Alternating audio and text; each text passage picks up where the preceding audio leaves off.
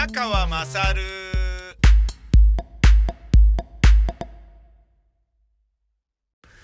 音声版の SNS、クラブハウスが流行り始めて、ね、やや経った頃に、僕と放送作家の中野俊成さんと30年後の誰なんだお前はっていうのをやってみたんですけれど、あの、その中でね、えー、話が及んだのが、あの時の宮川勝っっていうのは、我々にとって何だったんだろうねっていう話になって、僕がとあることに気づいてしまったんですよ。それは、もしかしたら、今で言うところの、ヘズマ流みたいなものなんじゃないですか？っていうふうに、俺が気づいちゃったんですよね。で、え？とかって言って、中野さんは、いや、あんなに一生懸命やってた番組をそんな風に言われたくねえな、みたいな感じに思ったらしく、えっ？て思ったんだけど、いや、でもそれも確かにそうかもしれないな、みたいな。風に思ったって言ってて、俺も自分で言っててどうなんだと思うんだけど、つまり、迷惑系ラジオパーソナリティだったんじゃないですか？あの時の宮川勝はっていう話になって、いや、そうかもしれねえな。だね、命がけで外へ出ないように、ね、はみ出さないように、無理やり内側に押し込めてただけで、やってることは外ははみ出し、あぶれま、まくってたもんねっていうね、もうここで言うのもはばかられるような、そんなこといっぱいやってたもんなって、だよねとかって。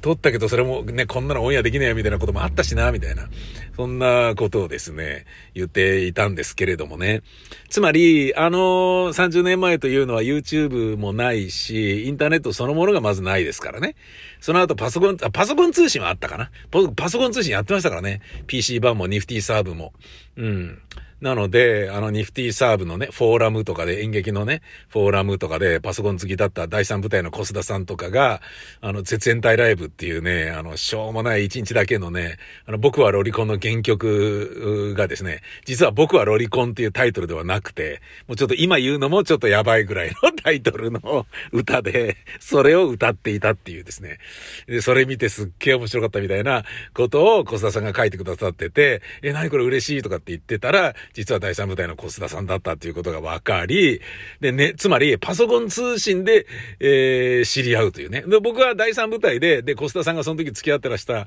山下博子さんという女優さん、第三部隊のね、山下博子と、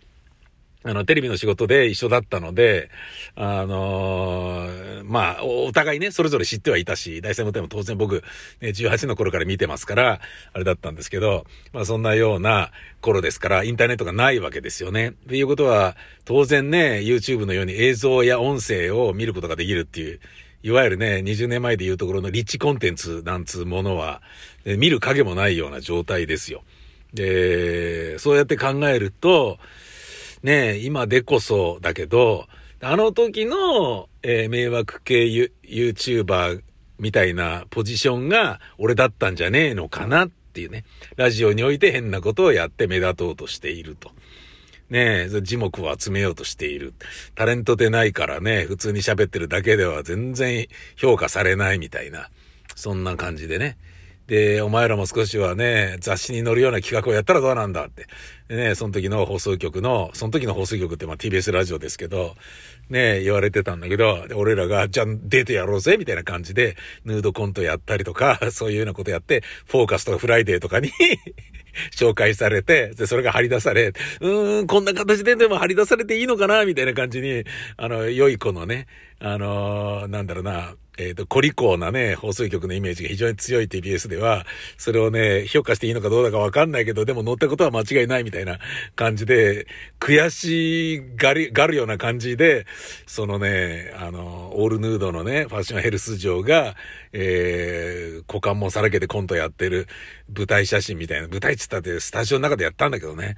だもう今で言えばもう公然わいせつをね、リスナー集めて見せてたっていうね、すっごいひどいことでしたけど、そんなようなことを一生懸命やってたわけじゃないですか。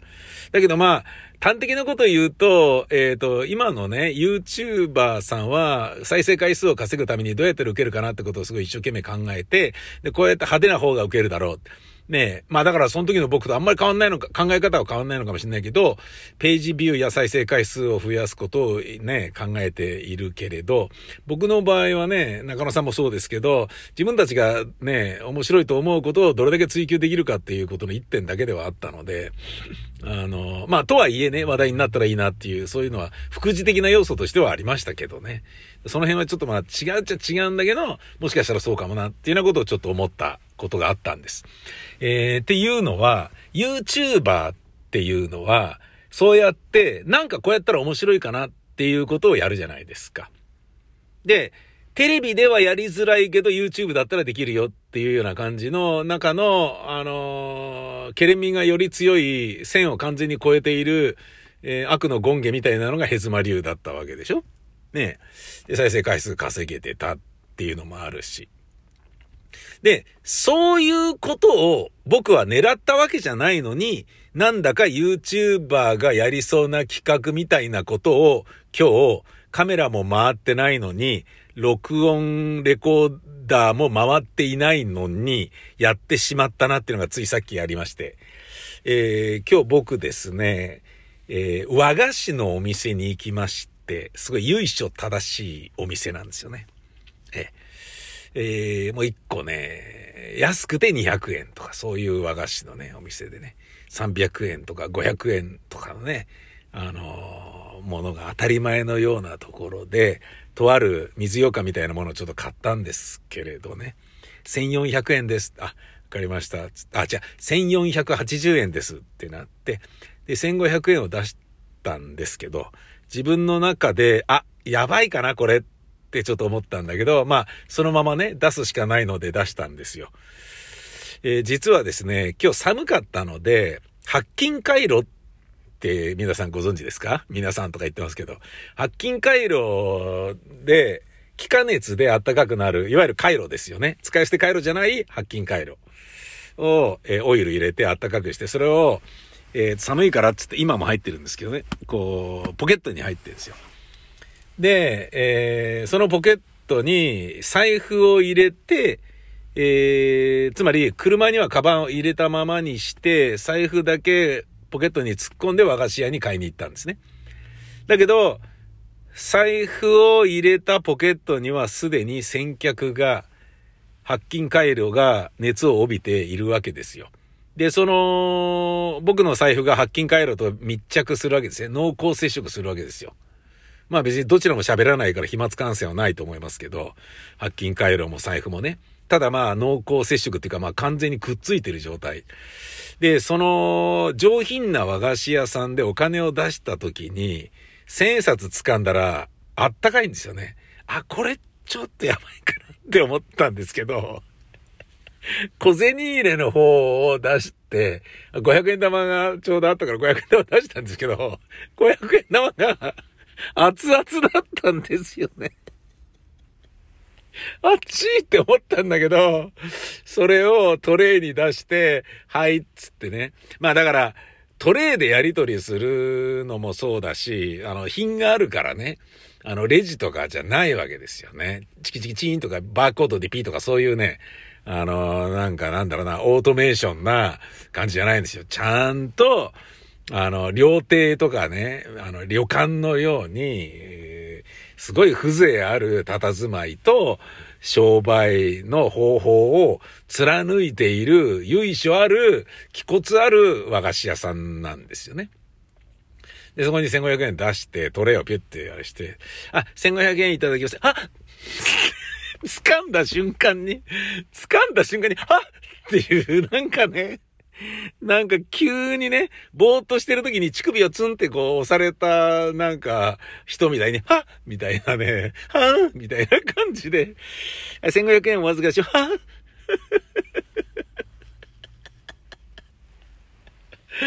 これ、YouTuber だったら狙ってやって、テープ、カメラ回すだろうなっていうようなことをね、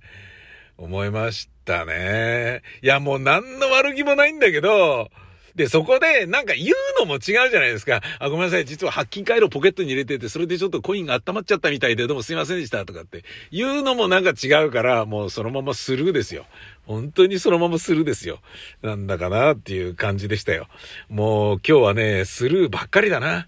朝はね、あの、試薬を、ね、うんちをね、検便を郵送するにあたり、試薬これ中身は何ですか？って言われた時に、うんこですと言わずに、黙ってるっていうね。えー、で、あ、試薬、ああお薬ですか？なんか、えっ、ー、と、えー、なんか漏れたりとかそういうのはないですよね？とかって。あ、大丈夫だと思います。とかって言って、中がうんこであるとは言わずに、試薬のまま押し通すっていうですね、スルーというような技を今日は二度使いました。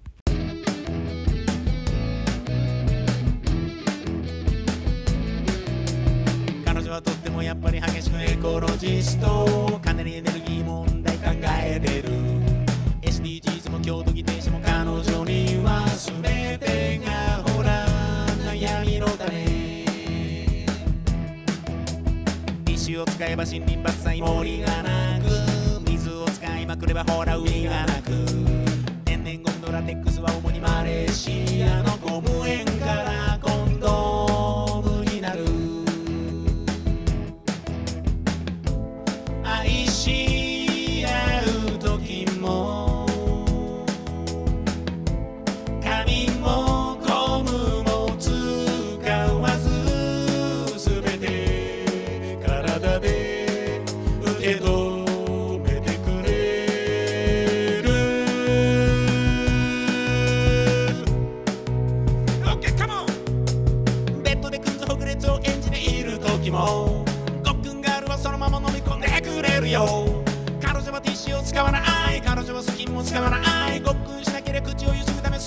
水道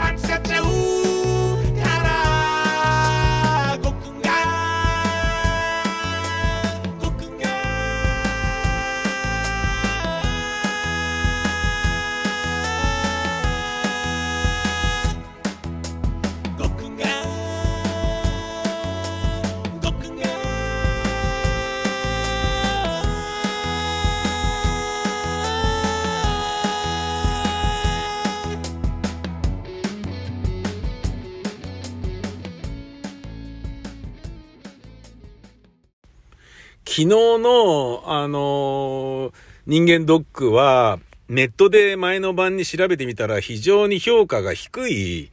1ばっかついてるような病院だったんですよね。うわ、しまったなと思ったんだけど、それ覚悟していくと、そうでもねえぞっていうのがあったんだけど、あやっぱこういうとこだな、ダメだな、これ、みたいな感じなんですよ。マクドナルドで、ご一緒にポテトはいかがですか？みたいな感じで、普通に説明している中に、ちなみに今オプションのこういうのがあるんですけど、で、3万円でこれが、4万円でこれが、5万円でこれがありますけれど、とかね。あとね、LINE にお友達登録していただけると今日は、あの、抗体検査を無料でさせていただいているんですけれども、いかがなさいますか？とか、いらねえよ、バーガみたいな。病院だぞ、ここ、こら、ふざけんなよ、みたいな。で、最後にアンケート取られて、まあだからやっぱネットでね、評価が低いということ分かってるからなんでしょうね。アンケート取って改善しようとしてるんですよ。だけどね、もうすでに一生懸命改善してるから、ホステスみたいな看護師さんの応対が気持ち悪いったらありゃしないっていう、そういう状態なんですけど、だけど、まあ、あの、武士の情けでね、全部普通にしたんですよね。全部普通にしただけなのに、あの、これはどういったことで？みたいな感じで、普通、普通が気に食わなかったみたいで、あの、あ、どうもアンケートありがとうございました。こ、これは、あの、ど、どういったことでこういったことに、みたいな。いやいや、まあまあいいじゃないですか、みたいな。なんか、もうね、非常にあの、ドライな反応を僕はして、うるせえな、それ以上聞くんじゃねえよ、みたいな。だからそういうやりとりすること自体がいくらマスクをしているとはいえ、コロナ禍でどうなんだっていう、コロナ禍で病院来てるってことは、俺がどういう覚悟で来てるかてめえ分かってんのかよとか、そういうことやってっから1なんだよ、みたいな。評価が1ってこと分かってねえのか、てめえはとか、そういうなようなことをね、その若い娘さんね、愛想だけ良くしようとね、仕込まれている娘さんに、娘さんって言っちゃいけない、医療事務の方に、説教垂れそうになってしまった、ような感じだったんですけどね、そういうとこに行ったんですよ。で、そのね、やっぱ、お名返上したいんでしょうね。うん、名誉挽回したいんでしょうね。これあの、間違える人いるから皆さん気をつけてください。えー、お名返上ですからね。名誉挽回ですからね。おめえ挽回じゃないですからね。おめえを挽回すると、あの、名前が汚れたい人になっちゃいますからね。おめえ返上、名誉挽回ね、えー、したいんでしょうね。きっと。いろんなところでみんながね、すごい、あの、陽気な感じなんですよ。でね、なんかそれ必要ないだろっていうぐらい陽気なのは、あの、ちょっとね、ぽっちゃり系の美人、美人って言っちゃいけないな、ルッキズムになっちゃうからな、ぽっちゃり系のね、あの、顔立ちのはっきりしたお医者さんがやってくださった、あの、エコー検査なんですよ。エコー検査ってお腹出して、えー、こうぐりぐり当てるじゃないですか。はい、息吸ってください。息止めて、とかってやるでしょ。で、じゃあちょっとね、あの、もう一回右向いていただいて、ちょっと、あ、そうですね、それで行きましょう、みたいな感じで。ね、そこ当てて、なんか腎臓だとかなんだとかって、要は臓器をいろいろ外側から、ね、わかる範囲で調べてもくれるっていうやつで、これありがたいんですけど、やったんですよね。で、あのー、やってる中で、これどうなのかなと思ったんだけど、はい、息吸ってください。はい、止めてください。とかって言って。はい、いいですよ。すごいいいですよ。はい、はい、いいですね。いいですね。そうですね。いいですね。とかって言って。それちょっとあの村西徹監督みたいになってますよっていう。僕はあの、ホラ貝、ホラ貝じゃねえ、あの、ピューとかって吹きそうですよっていう感じでしたね。なんで褒められてんだかわかんなかったね。ああ、いいですね。すごいいいですね。とかって。はい。じゃあもう一回息吸ってください。はい。そこで一回止めましょう。止めてください。そうです、そうです。ちょっとグリッとしますね。ちょっとグリッとします。我慢してください。我慢してくださいね。はい。いいですね。いいですね。はい。力抜いてください。楽にしてください。どうぞありがとうございます。いいですね。はい。じゃあもう一回行きますよ。今度はゆっくり軽く息吸ってください。軽く息吸っていく。じゃあ軽く呼吸していいですね。いいですね。そうですよ。すごいいいですよ。なんか、あの、俺、ヌードモデルになったような感覚でしたね。これ、いいですね、いいですねって、おかしいだろ、この、C、CT じゃねえや。あの、このエコー検査でって思ったよね。すっげえ面白かった。俺の中では。あのー、作り話だと思ってる人がいたら、メールいただければ教えますから そこに行って、いいですねって言われてくださいよ。本当だって思うよ。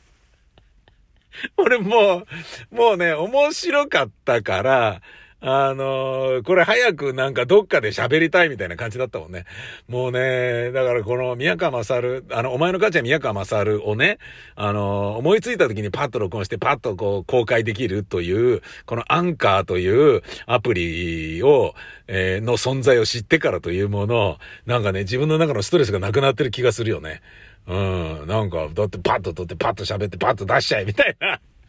感じだから、なんかね、あの、ちょっとエッチな気分になった時にね、もうチンコ立ったなと思ったらすぐ出しちゃうみたいなことが、ね、できるような、そんないやらしい男としてはね、すごいこの上ない幸せを今、このアプリから得ているのかもしれないね。うん、まあ、ねえただ、だから、まあ、ね、もともとね、その、星一つになってしまうような低たらくが最初にあったっていうことは、なかなかイメージをね、払拭するのは難しいんだろうね。で、気づいた時にはネットですっごい星一つばっかり最悪ですよ、お宅の病院って誰かに言われて、ええー、って気づいて、慌ててなんとかしたんだろうね。みんな美人で、みんな陽気で、みんな明るくて、みんな女才なくて、っていう感じなんだけど、逆にそれが、なんだろうな作られた美しさ、作られた優しさに満ち満ちてて、俺ガンなの？って思う人がいっぱいいるんじゃねえかみたいな、そういう人間ドックではありました。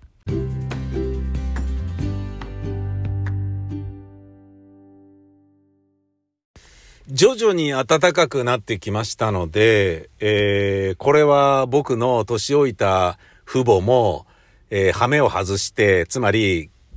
あの、緊急事態宣言下であることに変わりはないんだよということを忘れて、外食とかね、バンバン行くようになってしまって、えー、感染して死ぬようなことがあったら嫌だなと思ったので、今日改めて親に話をしに行ったんですね。あの、一応解除の知らせっていうのは近々届くとは思うけれど、まだ解除にはなってないから我慢してねと。で、今日もご飯届けに来たけれど、なるだけこうやって来るので、あの、外食はもうちょっとこらえてくれたら嬉しいですっていう話をしに行ったのね。あ、分かったってことになって、ああ、よかったとは思ったんですけど、で、まあ、あの、よもやま話をね、しましてね。で、東京オリンピックはどうなるんだろうね、とかね、こうなるんじゃないですかね、みたいな話をしてたのね。でね、そのおしゃべりをしながらね、なるほどね。こういうことなのかってちょっと思ったんですよ。僕は実は子供の頃から家で晩酌をしている父親が酔っ払って何度も何度も同じ話をするのを、えー、尺をしながら、えー、つまみを出しながら僕のお母さんが、母親が、あの、何度も何度も同じ話を聞かされているのがかわいそうでしょうがないって子供の頃からずーっと思ってたのね。で、僕は、その親が晩酌、親父が晩酌しているところで、えー、ご飯を、夕飯を食べるわけですよね。で、食べ終わったらいなくなるんだけれど、食べてる間も親父はね、ちびちびとお酒飲んでね、あ、美味しい美味しいとかって言ってやってるわけですよ。本当ののんべえだったんだよね。だけどね、別にそんなにね、あの、暴れ回ったりとか、酒癖悪いとかっていうことはなく普通にね、飲んでいい気持ちになって寝ちゃうって感じなんだけど、そのいい気持ちになって寝ちゃうっていう、いい気持ちの時にね、やっぱテレビ見ながら喋ってね、ああでもないこうでもない言うでしょ同じ話をね、何度となくお袋に話してね。お袋はね、それをね、初めて聞いたかのようにですよ。つまりあの、ダウンタウンの漫才をね、あのー、見た時のね、ようなショックというか感動みたいなものがありましたよね。あのー、浜ちゃんが、まるで初めて聞いたかのようなリアクション、いわゆるフラの笑いで、返すじゃないですか。ね初めて聞いたかのような反応をすることで、ね本当に笑っちゃってるような芝居をするのをフラの演技っていう、フラの笑いって言うんですけど、フラの演技って言うんですけどね、素に戻ってるように見せるっていうのをフラの演技って言うんですけど、それのような、あの、ものをですね、あの、お袋がやってるんですよね。ってことはこうなの？つってもう、それもお袋何度も聞いてるよね、聞き直してるよねって。だからなんかね、二人でね、あの、用意されたネタを、あの、繰り返してるみたいな、もしくはネタ合わせをしているみたいな、そんな感じになってて、俺は絶対に年取ったら結婚したとしても家で晩酌するようなやつには絶対なるまいと。女房にこんな思いをさせちゃいけないとか、俺の母親かわいそうでしょうがないとか、そんなようなことをすっごい思ってたのね。じゃあ僕、小学校の頃の話です。三島由紀夫が滑腹自殺をした、ね、勇敢を親父がね、えー、ものすごい怖い形相で見ているのを尻目に、あの、風呂上がりのミリンダを飲んで喜んでいた頃の話なんですけどね。そっからまあ50年経ちまして、えー、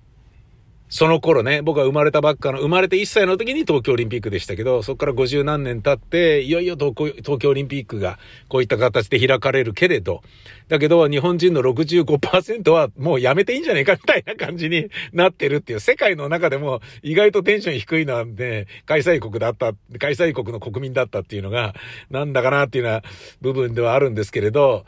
あの、そういう話をしてたのね。で、お袋が、あの、森吉郎の話になってた、あの、ね、女性蔑視の発言、あの、まあ、嫌なやつね、あれ、とかって言って、あ、森吉郎ね、っていう話になって。で、あれのもうね、あの、首がすげ替えられてね、橋本聖子になったんだよっていう話をして、あ、そうあの、本当嫌なやつだったもんね、あれね、つって。やっぱ嫌なやつのイメージなんでしょうね。だけど俺このことだけでちょっと興味深かったのは、俺の親父は典型的な森吉郎タイプですから、昭和のおっさんですから、あの、絵に描いたような男尊女卑の男ですから、俺がね、あの、親父の部屋で食器洗ったりしてんの最初怒ってましたからね。なんでお前がやるんだと。嫁にやらせろとか言う。お前がやる、やっちゃいかんと。お前長男なんだぞ。男なんだぞ。みたいな。そういう考え方。もう古い考え方ですよね。だそういうことで言えば森吉郎さんにも同情の余地があるような気もするんだけど、でもまあ人前に出る人は、そしてね、日本を代表するポジションになる人はダメだなと思うんですけど、俺の親父はそんな感じではあったんですけど、えー、つまり、その、えー、最もね、下げすまれてきた、え女性というポジションで働かされまくってきた母親なのに、あの人ひどいわねっていう風に 森吉郎を言ってるのを見て俺ちょっと面白かったんですよね。えっ、ー、と、あなたの旦那さんはひどくないんですか？みたいな気持ちがちょっとあったんですよ。まあそれは良しとして、で、そういう話をしていた。だけど、橋本聖子になった。た話になったら、それは良かったよね。だってね、女の人がやるってことはね、世界からね、見てもね、女の人がやるっていうのはすごいいいことだものね、って言って、いや、そうだよね、っていう話になってね。で、その後に続けて、あとね、それからね、あの、やっぱり、女の人がやるっていうことになると、それはもうね、世界の他の人たちに向けても、すごいいいことだと思うわよ、つっ。いや、そうだよね。っていうふうに俺が合図打ったら、でしょ？いや、それからね、も、さらにね、あの、女の人がやってるっていうことが橋本聖子さんでしょ？女の人がやってるってことが世界に向けてすごいいいことだと思うのよね。いや、そうだよね。だよね。でしょ？うん。あ、それとね、だってさ、女の人がね、やってるってことは橋本聖子さんでしょ？橋本、女の人がやってるってことは、世界に向けてすごいいいことだと思うのよね。つって、ずーっと繰り返してて、あ、これ認知症の、なんか無限ループ入ってるぞ、みたいな感じになって、すっげえ面白かったんですけど、えーと、俺これどうするのがいいんだろうな、つってね。あの、せがれとしてね、何度も何度も同じこと言ってんじゃねえとかって言って切れるのは絶対違うじゃないですか。わけわかんないですよね。なんで大きな声出すの勝るみたいなことになっちゃうわけだし。でもこれどうすんのがいいんだろうな、ね。あの、お袋同じこと繰り返してるぜって言うと、びっくりするかもしれないから、それちょっと言いづらいんですよね。嘘をつきたくない僕は、お、お袋それ同じこと何度も言ってるよ。今言ったばっかだよって言うと、うーんってね。でも僕もね、ついこの間一過性全健忘になったばっかりだから同じこと絶対繰り返してるはずなので、そういうことで言うとなんか同じこと繰り返してんじゃねえよとか、同じこと繰り返してるよとかいう指摘もしづらいなっていうね。そういうことがあったんですよね。で、この時僕は黙ってこれは聞こうと思ったんですよ。で、この時にふっとよぎったんです。待てよ。僕がミリンダ飲みながらね、家で親父の晩酌の中でご飯を食べていた時は、このお袋は親父の同じ話を何度も何度も聞聞かされていたぞと。それが、こういった形で俺に受け継がれるのか？みたいな。あんなに同じ話を何度も何度も聞かされていたお袋が、ついに自分の子供に、マサルに、同じ話を何度も何度もするのですか？みたいな。ということは俺も誰かにした方がいいのですか？みたいなね。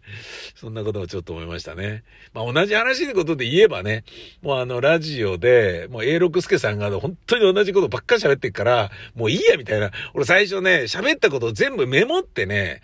ここの番組では言ったけど、この番組では言ってないみたいなものを記録してたんだけど、全然もうしなくなって、もうどうでもいいやみたいな。だいたいね、途中から聞き始める方もいるわけだし、ねえ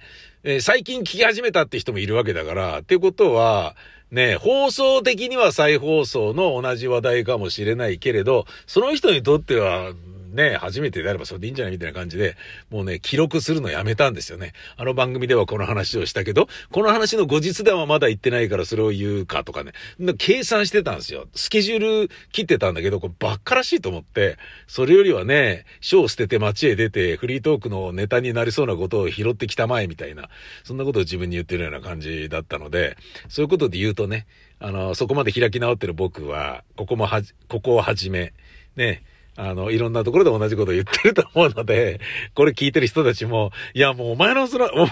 お前も同じ話してるんだぞ、俺たちにみたいに言われちゃうかもねー。